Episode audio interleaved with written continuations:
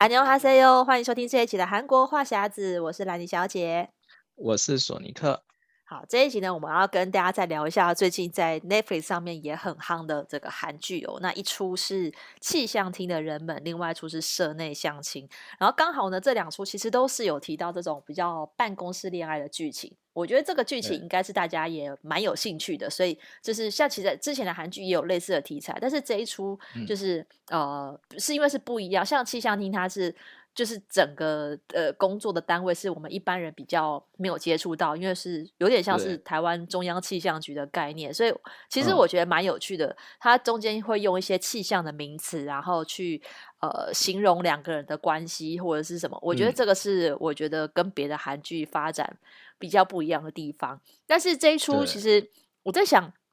这一出的呃，索尼克，你觉得这一出跟之前的其他办公室的恋爱有没有什么不一样的地方？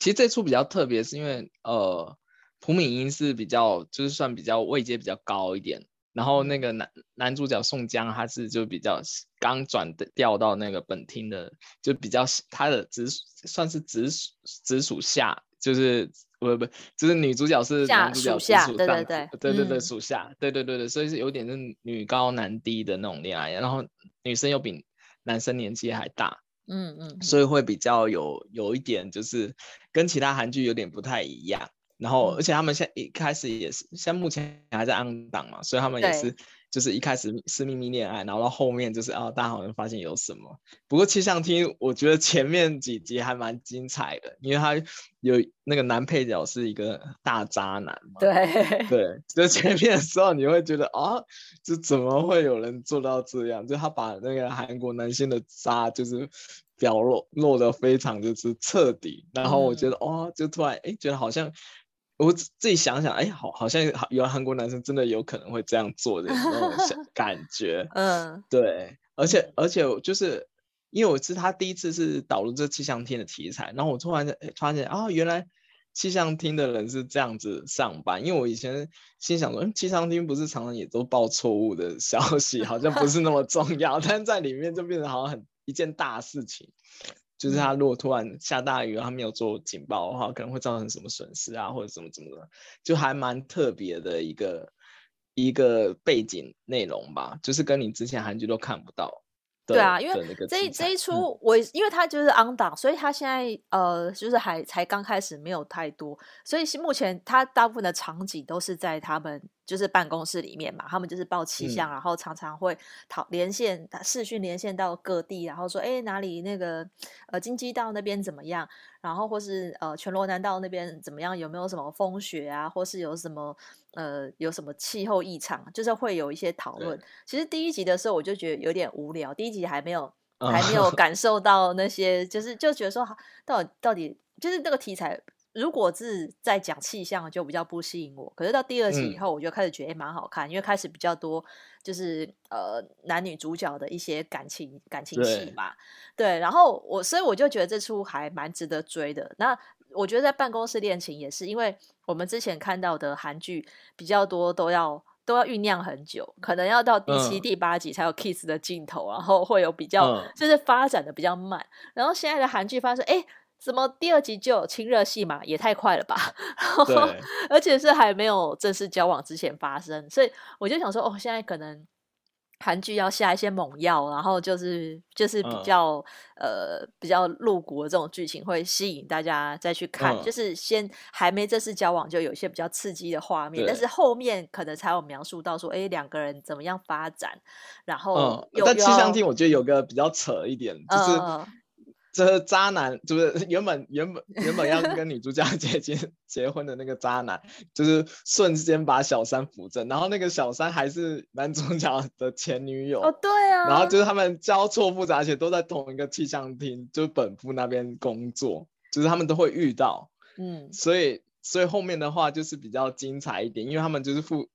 就是他们两对是感觉有点交换伴侣的感觉，然后到后面。对对对所以我觉得，我觉得这样这个剧情好像是比较比较跟以前比较不一样了，就是这种 交换伴侣。但我觉得也很妙，因为他还是要就是接，因为我觉得可能大家也如果有身边有这种办公室情侣的案例，可能会会觉会会也会知道说，有些人他会故意低调，就是在交往，但是不能让同事知道，因为你一定会被办公室的人八卦嘛。哎，谁跟谁是不是在一起啊？嗯、怎样的？然后通常有些恋情会见光死，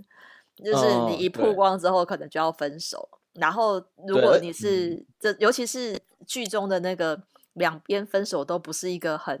呃，就是不是一个很平和的状态下分开的，就会一直被大家八卦。所以一开始朴敏英他本来是要离开那个气象厅，他好不容易才当上最年少的科长嘛。对，对对。然后后来发生那件事，他本来是要去去留学还是哪里？去去瑞士交换的那种感觉。对对对对对对。然后我嗯，然后我心想说，很多可能很大部分很多韩国的那种就是。韩国的那种社内情侣都是这样，就是如果刚刚就是在一起的话，是还和平相处都没有问题。但如果有就是有闹不和或者是分开的时候，就就是很尴尬，可能就是通常都是有其中一个人要走。对啊，我感觉好像都这样。对，因为如果每天还要共事，我觉得是蛮尴尬的吧。而且通常比较，除非他们是很和平的分手，如果是一方提出来，一方是非自愿的分手的话，那就会更尴尬。而且如果你让同事知道的话，一定会被问啊，然后会搞得大家都很难上班。嗯、所以我觉得应该主管都会很不想看到这种办公室情侣的诞生，因为 就会怕完了，要是分手是谁要离职，就是会有这种让人尴尬的情况发生。那像他们气象厅里面弄得这么复杂，然后现然后是是，而且而且就是会常常见面的这种单位。对。对，所以就就会很很难处理。哦，对，如果是在现实上，我估计真的应该应该会有其中一方待不下就会走。我觉得应该现实都会会这样。嗯，就一开始他们也是这样，因为都要见面很尴尬，而且他们是他们两个部门是有一点点关系的，对有可能 发言的他们会去找那个找朴敏要问事事情。那如果他们闹得那么不愉快，那不是其实还很尴尬。对呀、啊，对，嗯，然后嗯，然后我就想到，因为我之前我女朋友跟我讲说，他们公司有也有这种社内情侣，然后比较尴尬的是，就是呃，他们一开始交往的时候是那男生是厅长，就是组长，就比较位阶比较大一点，对，然后那个女生是她可能就是一般一般的职员，嗯，然后不是核心的那几个人物，然后就是比较尴尬的是，就中间就是有另外一个竞就是竞争公司来挖角。然后原本要挖他那个男生走，oh. 当然那男生原本一开始开的条件是啊，那如果要挖走挖我走可以，就除了我那个那个几个核心干部以外，他还要带他女朋友一起走离开这个公司，就一起整、嗯、整组挖过去这样。然后但是好后来好像条件没谈好吧，然后就最后是那个男的被挖走，但是女的还留在原公司。哦，oh. 对，然后就很尴尬，然后那女女的去上班，那大家因为说都会，因为大家都知道说啊，那男的是被挖角挖挖走的嘛。对。然后大家也都知道说，原本那个男生是想要带那个女的，但后来条件没谈好，就是男生自己一个人离开，有那个女的在原公司，嗯、然后那女的后来也是受不了那个压力，虽然他们现在两个在不同公司，但是后来也是分开了。嗯。就是因为毕竟后面八卦的那种。就感觉这去茶水间都感觉后面好像有人在讲他的那种事情，我觉得这也是一般人比较难承受得了。对啊，对因为像这个气象厅的人们，他还有个副标题，就是社内恋爱的残酷史，他就是要告诉大家社内恋爱有多么的残酷跟现实，他故意要强调这一点。我觉得也是啦，因为通常我觉得社内恋爱比较难公私分明。如果你是有职务上的这个搭档的话，嗯、就是你你你要么就是同位阶的，那如果是上司跟下属的话，嗯、可能就会有不公不公平的那种情况，因为难免嘛，就是如果你有一个。有一个什么样比较好康的事情要分配给自己的女朋男女朋友的话，那别人就会说哦，那因为是你的男女朋友，所以你才给他这种福利或者什么，就会被讲话。可是也有可能是那个人有这个能力，或是去处理这个职务，但是你一定会被、嗯、会被另外的思考，就觉得止不住外界的怀疑、啊。对，所以很难很难不避嫌，我觉得就是，而且你有可能会因为公事吵架。如果两个人对工作都是有坚持的部分，嗯、就如果你公司公司上的吵架，然后延伸到你你下班后的情绪的话，那个的 就就就不太好。对啊，对对对，所以我觉得这种办公室情侣就是要继续发展。我觉得其实有时候是有一点考验的，要么就是你都全程保密，嗯、不要让人家知道你们在交往，然后公事上也尽量不要搭到，就是同一个办公室可是不要有业务的往来。我觉得这样发展是比较保险。然后如果你你曝光的话就，就、嗯、就然后加上你公公事上的一些一些摩擦的话，我觉得是比较困难。嗯嗯。对，然后像我们这那个气象厅里面还有一对，就是可能大家比较少注意到，就那里面的那个主任，一个女生的主任，啊，对对对，嗯，对对对，就是他前面有稍微带到，嗯，就是他原本其实应该是当科长的关系，应该是要当科长了，但是他也因为结婚的关系，然后就错失这机会，嗯，对，然后我就觉得好像好，突然想到很很多，就是其实韩国职场面试的时候，他也会问你说，哎，是不是？新婚，或者是是有没有男朋友，然后是不是要结婚？啊、对，这些好像我我后来发现，好像还在韩国职场面试很常会是问到这问题，因为他就是会真的会影响到就是韩国职场的升迁啊，或者什么事情。嗯、因为我们公司之前就录取了一个是她新婚没多久的一个女生，然后她刚上班大概第一个月第一个月过完以后，她就说她怀孕。然后 就就怀孕了，然后她其实自己的工作都还没有上手，但是因为她怀孕的比较累，然后韩国公司好像韩国政府有这个政策，就是她怀孕的话，她就每周可以可以提早回家，嗯、每天好像还每周可以有半天的那个假期。我们公司是这样子，她、嗯、每、啊、我记得她每个礼拜五的都会提，这只上半天就走，然后还、哦、每一天还可以提早一个小时下班。嗯嗯。就是还有一些，就是韩国政府给他们福利，然后还有公司会对，就是有一些福利这样子。但他那时候也是因为这关系，他就是有有小孩了以后，嗯，但他的业务量也没有减少，他也必须，他虽然可以提早回家，但他也要完成自己的事情嘛，嗯，然后他最后还是就受不了，然后就离职。就他因为他自己还没上手，然后他又很长不在公司，然后这样子，他最后还是离职。啊，就是所以很多公司也是会就是。排斥这种这种刚结婚啊，或者是什么，就确实结婚会影响到韩国升迁。我不知道台湾会不会这样，就是如果是结婚的话，哦，我觉得就是看产业，因为有些产业，呃，大家比较就是会人力比较紧，可能没有办法说像台湾像育婴假，女生的育婴假也可以请一到两年。那你如果一年都空着这个位置，嗯、没有人来做，可能主管。人人力上就会比较吃紧，那有些公司可能可以找一个约聘人员来顶一下嘛。嗯、但是重点是，有些人休完育婴假，哎、嗯，没有回来上班哦，然后就离职了，所以老板就一定要再补一个人。那有些可能有些老板为了这个营营营运上的需求，可能就会就是调整啊，或是有也有可能是把人劝退。嗯、我是有遇到有有听过一个例子，是有一个有一个同事，他就是。结婚生小孩，嗯、他也没有休太久哦，他也没有休到一年的孕假。嗯、回来之后，他的职务就对就变动了，就把他调去做比较不是他原本想做的事情。嗯、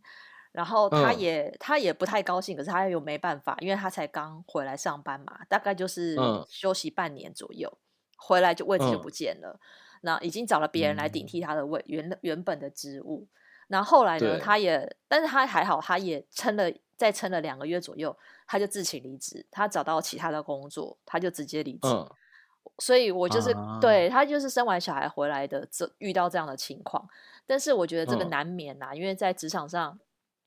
变动很大的时候，嗯、你你离开几个月就会就会不一样。所以，有些人是怕这种情况就不敢请假，嗯、或者是因为台湾女生的产假是呃差不多两个月的时间嘛。有些人就是两个月就回来上班，就不敢多请。嗯、那韩国的话，我知道是、嗯、就是也是很多女生是不敢请育婴假，就是因为为了怕那个职务就是位置没了。嗯、对，所以现在就是有些人不婚不生，有时候也是这个原因，因为你会觉得你一生小孩，你的你就是放弃了工作的某部分的这个目目标，就很难再升迁啦。对，对女生来讲，男生可能比较没差，嗯、但女生的影响是比较大。哎、欸，但韩国好像男生也可以请哎、欸。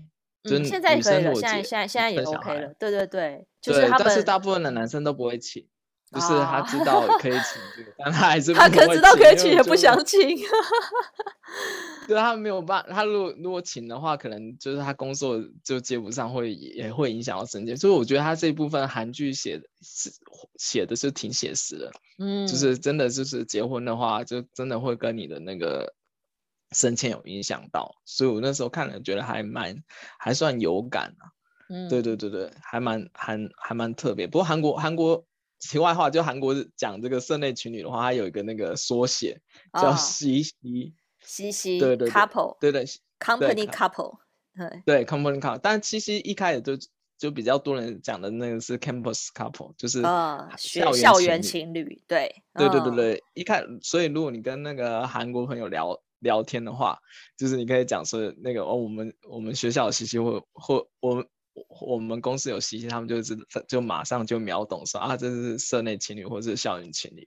而且而且，我觉得如果从校园情侣变成那个社内情侣也，也也很有很大的机会啊。因为如果念同一个科系，进入同一个产业，哦、就是他们从大校园的 CC 变成社内的 CC。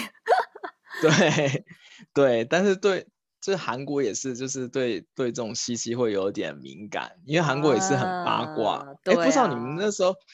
上班的时候也会在茶 茶水间那边聊一下八卦嘛？因为他其实我觉得其实这距离有带到，距离都没有。你不发没有发现他们很喜欢在厕所聊八卦吗？就是在，尤其在女厕，然后讲别的同事的坏坏话。我想说，到底现在谁会在厕所讲？太大声了吧？就是就是门外有人一定会听得到。我觉得这有点太瞎了。就是现在大家都聊 Line 啦，直接用 Line 里面讲，谁会在厕所这样子大声的讲？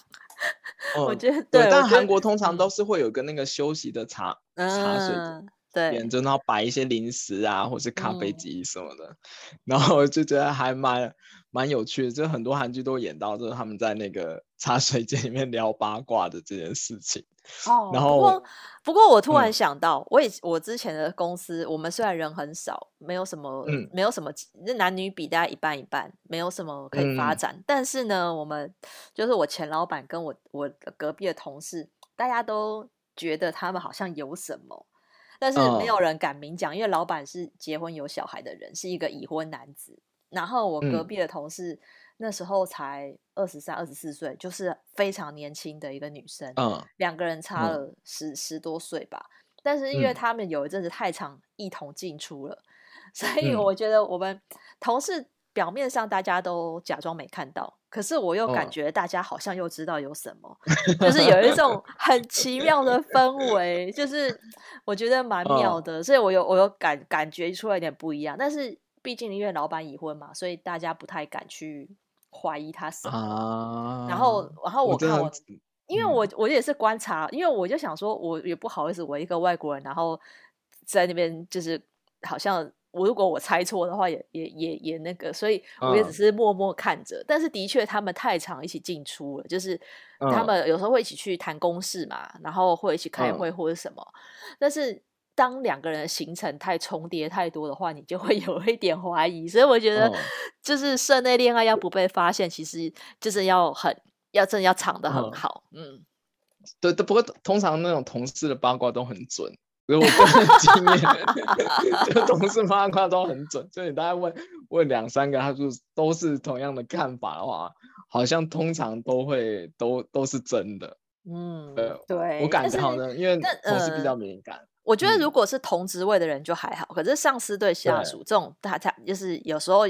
呃，就是要有身份地位的差别，有时候会就是比较，嗯、就是更容易被八卦。像那个社内相亲，他就是一个对不同地位的办公室恋情，不同完全是不一样。然后因为社内相亲的的这一部的那个男主角，他是那个财阀的第三三代啊，所以他一看对，然后那那个那个男主角是安孝燮演的。然后他就是演一个，就是什么都很厉害，然后专心于工作，但他就很讨厌，很讨厌去那种相亲。但是他们他的那个爷爷就是会长，他想要安排一个那个、嗯、呃企业联姻，就想要找让他去相亲，就是其他财阀的女儿。对。然后一起结合以后，这样公司还更壮大嘛。然后那男的一开始也百般不愿意，然后后来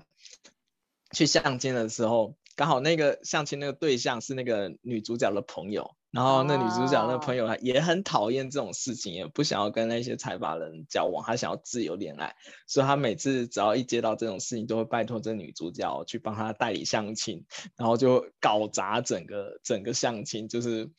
就是拜托她，就可能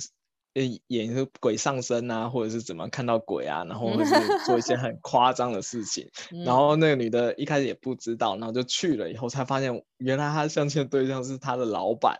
Oh. 所以他那时候就相亲的那过程就很很荒唐。然后一开始那女的就假装自己是风尘女子啊，或者什么，然后就是阅人无数，然后这样还还第一天相亲就问那个男主说要不要去 hotel，然后就有个反转，就是那个男主角反正觉得哎这女的非常的新鲜，就跟他以前那种相亲的对象完全不一样，对对对 uh. 然后就故意故意想要就是就是调调戏一下他，就就说哦好，那我们去去开房子。开房间这样子，然后反正就后面有很多很好笑的事情，所以这这部室内相亲反而就是一个就就是一个比较诙谐、比较有趣的一个事情。不过现在因为目前还在 on on 档，所以还没有很多那个后面他们在那个公司里面遇到的场景。就是看刚才前半段还有很多就那种相亲啊，还有一些搞笑的事情。所以我觉得喜欢看这种搞笑剧的话，可以看那个室内相亲这一部，然后是非常有趣的。不过其实他们都会，就是韩剧虽然是这个虽然是以办公室恋情为一个主轴，但是他还是有提到一些其他的话题。嗯、因为像气象厅的人们，他就有演到那个女主角的妈妈要帮她安排那个婚友社的活动。对，对，对，对，其实其实这个也算是可能就是呃韩国很普遍很普遍的这样子的现象吧。而且你还有那个加入会员还有资格的分别。啊，对对，我就是看那个，我觉得还蛮有趣的，就是那个朴敏后来被排到第八等，就就我心里想说，哎，公务员不是应该比较高等吗？嗯、因为韩国韩国那种婚友社都会把那个所有你参，他会调查你的基本资料，然后排不同等级，对，对，对，然后就同一个等级跟同一个等级就是一起就相亲这样子，你就你如果要跨级相亲的话会比较困难，嗯，对，或者是你要。付多一点钱这样子，对，所以我觉得这还蛮有趣。因为我突然想到，就是我之前那个，我我公司有一个之前同事，他就是三三，大概已经今年快四十了吧，但是他男生还没有、嗯、还没有女朋友。所以他是他不是他妈妈帮他报名，他是自己去报名那个婚友社，oh, 对，嗯、然后他就每次要跟我每次都跟我讲说，他那婚友社他缴了多少钱这样子，嗯、然后好好像他交那个婚友社一个月可以帮他安排两次的相亲，然后，才两次，对的，他他可能会会费也有差吧，我也不知道，oh. 然后他就会跟我们讲说啊，他们这次相亲的对象是怎么样怎么样，然后有没有成功怎么怎么的，然后我就觉得还蛮有趣，就是。我以为说那婚友社是老一辈的人才会去，就是比比较会想要去参加，没想到他们年轻人就是就那一辈的人，就是就我就是韩国很还是很多人是自己会想要去报名参加婚友社，可能他年纪也到了吧。我心里想，哦、对对对对，他是自己是去报。我在我在想说，其实这种现在的婚友社，我就在想说会不会有一些变化，比较会不会韩国的有一些就是。因应那个年轻族群，然后有不一样的方案。因为我们像台湾的婚友社也是、嗯、也是比较老派的感觉，然后就是那种以前会在那种报纸上的广告啊，或是哪里会有这种，啊、就是就是也是要你加入会员，然后才帮你配对。嗯、然后那种通常以前都会排嘛，就是最受欢迎的女生职业就是老师啊、公务员啊，嗯、好像一般人就会觉得结婚的话要找这种比较安定的工作，嗯、所以。就是通常有些职业就是比较受欢迎，但是现在我觉得已经不一定了，嗯、因为这些也不见得是真的是铁饭碗。而且我觉得，通常如果你你如果两个人都是公务员或两个都是老师，可能会比较理解对方的工作，嗯、然后也是这种可能我们理、嗯、我们刻板印象是觉得这种人是比较保守一点的的观念，对，那可能就 OK。嗯、可是如果你要在里面遇到别的产业的人，比如说。嗯，有还有很多也是工程师，嗯、因为工程师的工作也是比较封闭一点，所以你会看到那种去参加这种活动的人，职业都大部分就是那几个职业。如果你是一个比较活泼外向的职业，就比较不会去参加这样子的活动。所以像但台湾也是会帮帮人分等吗？台湾的也是哦，是没有这么残酷啦。我觉得那个韩剧里面演的太残酷了，他 还把你分等级。但是我自己遇到的情况是我参加的那种有点像是配对的这种这种呃，但是它不是一个、哦、一个公这么大的婚友社，它是比较个人的。然后我就有遇到，他就会问你想要的对方的条件是什么，哦、然后他帮你配对的时候还会跟你说，嗯，这个对象呢，他就年薪两百，然后、嗯、呃，他有有呃有房子或是有什么车子，他会跟你讲他的客观的条件，但是长相那些他都不会告诉你，他就是这些你见到人，啊、或是有些会提供照片可以先看，有些是没有照片，哦、你就是遇到的时候才第一次看到这个人是长什么样，所以我觉得这个其实其实很难。嗯很难真的配对到你喜欢的对象，因为客观条件来讲都很好啊，年薪两百万，有房有车，听起来是谁听起来会觉得不好？可是这个不代表你就可以跟这个人谈得来，哦、或者是我觉得就是、哦、就是能不能来电这件事情，真的是要见面才知道。所以我就想说，像他们这种社内相亲，的确啦，就是。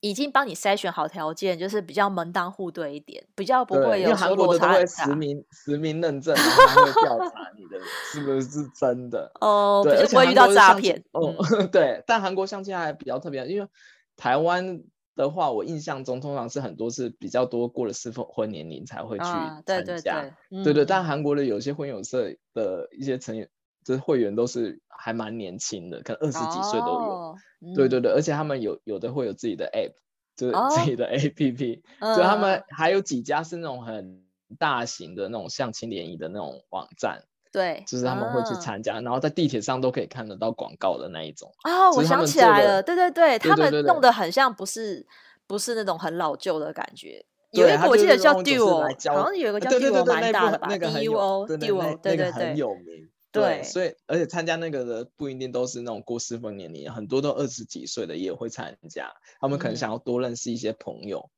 或者是怎么怎么，他们会参加，那也是要缴会费的。哦，对。然后我因为我还蛮看到有听说有些人是在那个网站上就是遇相遇然后结婚的，这个也蛮多的。嗯，对对对对，因为。我就觉得差异比较大的是韩国，就是比较做的比较大大一点。对他们，因为现在韩国是，